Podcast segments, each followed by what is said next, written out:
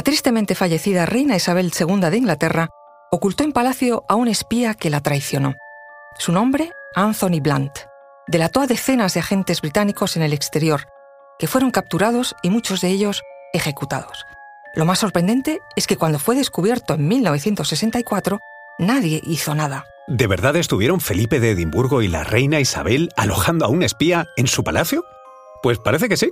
Se confirma que Sir Anthony, proveedor y encargado de conservar la colección de arte de la familia real británica, fue un agente secreto. ¿Y que por qué no lo denunciaron? Pues tal vez porque era mejor un espía en casa que la vergüenza de reconocer aquel engaño. Conoce mejor al equipo que protege nuestras costas. Alerta en el mar, el jueves a las 10 un nuevo episodio en National Geographic. Soy Luis Quevedo, divulgador científico. Y yo soy María José Rubio, historiadora y escritora. Y esto es Despierta tu curiosidad, un podcast diario sobre historias insólitas de National Geographic. Y recuerda, más curiosidades en el canal de National Geographic y en Disney Plus. La historia de este infiltrado se supo en 1979 cuando la entonces primera ministra Margaret Thatcher, respondiendo a las preguntas de dos diputados laboristas, desveló en el Parlamento británico que Sir Anthony Blunt, prestigioso historiador del arte y asesor de las colecciones reales, había pertenecido a una célebre red de espionaje al servicio de la Unión Soviética. La historia de esa traición se había ocultado durante 15 años.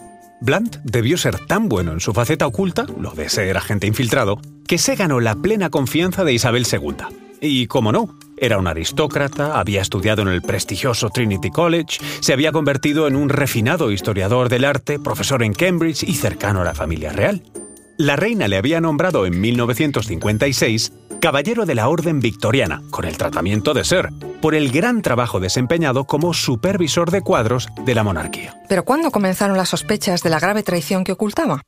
Pues vamos a quedarnos con esta fecha, 1964 cuando tras ser investigado, Blunt tuvo que admitir que antes de la Segunda Guerra Mundial, cuando era profesor en Cambridge, había trabajado para los servicios secretos británicos. Sin embargo, lo que realmente había estado haciendo era, en realidad, pasar documentos regularmente y durante 20 años al bloque soviético. Y voilà, otro escándalo que la familia real decidió callar como respuesta.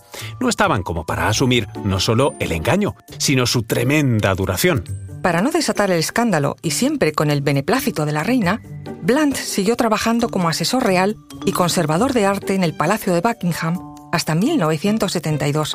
Después de la retirada de su cargo, las posteriores revelaciones y detalles de su antigua actividad como espía le llevaron a la desaparición de la esfera pública, acusado de alta traición, no sin antes haber tenido que dar todo tipo de explicaciones a la prensa y reconocido incluso su culpabilidad. De hecho, se supo entonces que el historiador Sir Anthony Blunt había frecuentado de joven el conocido como Grupo de Bloomsbury, una red de intelectuales con curiosidad por el comunismo en la que fue captado para la red soviética en 1937. Sin saber muy bien en el lío en que se había metido con su adhesión al marxismo, al mismo tiempo se unió en 1939 a la Armada Británica y fue destinado al servicio secreto, el MI5, donde tuvo a su alcance documentos secretos británicos de grandísimo valor.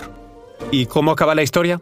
Blunt, el prestigioso conservador de arte de la reina, fue delatado en 1963 por un norteamericano, Michael Strait, al que había intentado reclutar sin éxito para el espionaje soviético.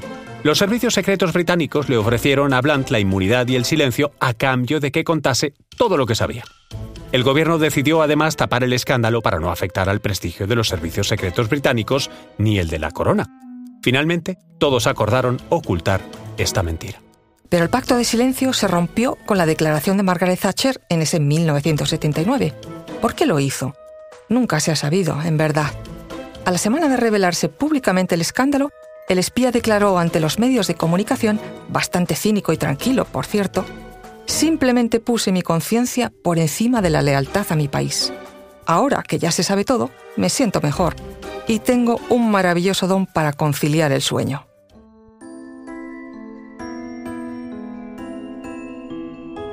Recuerda que Despierta tu Curiosidad es un podcast diario sobre historias insólitas de National Geographic. Disfruta de más curiosidades en el canal de National Geographic y en Disney Plus. Y no olvides suscribirte al podcast y darle al like si has disfrutado con nuestras historias.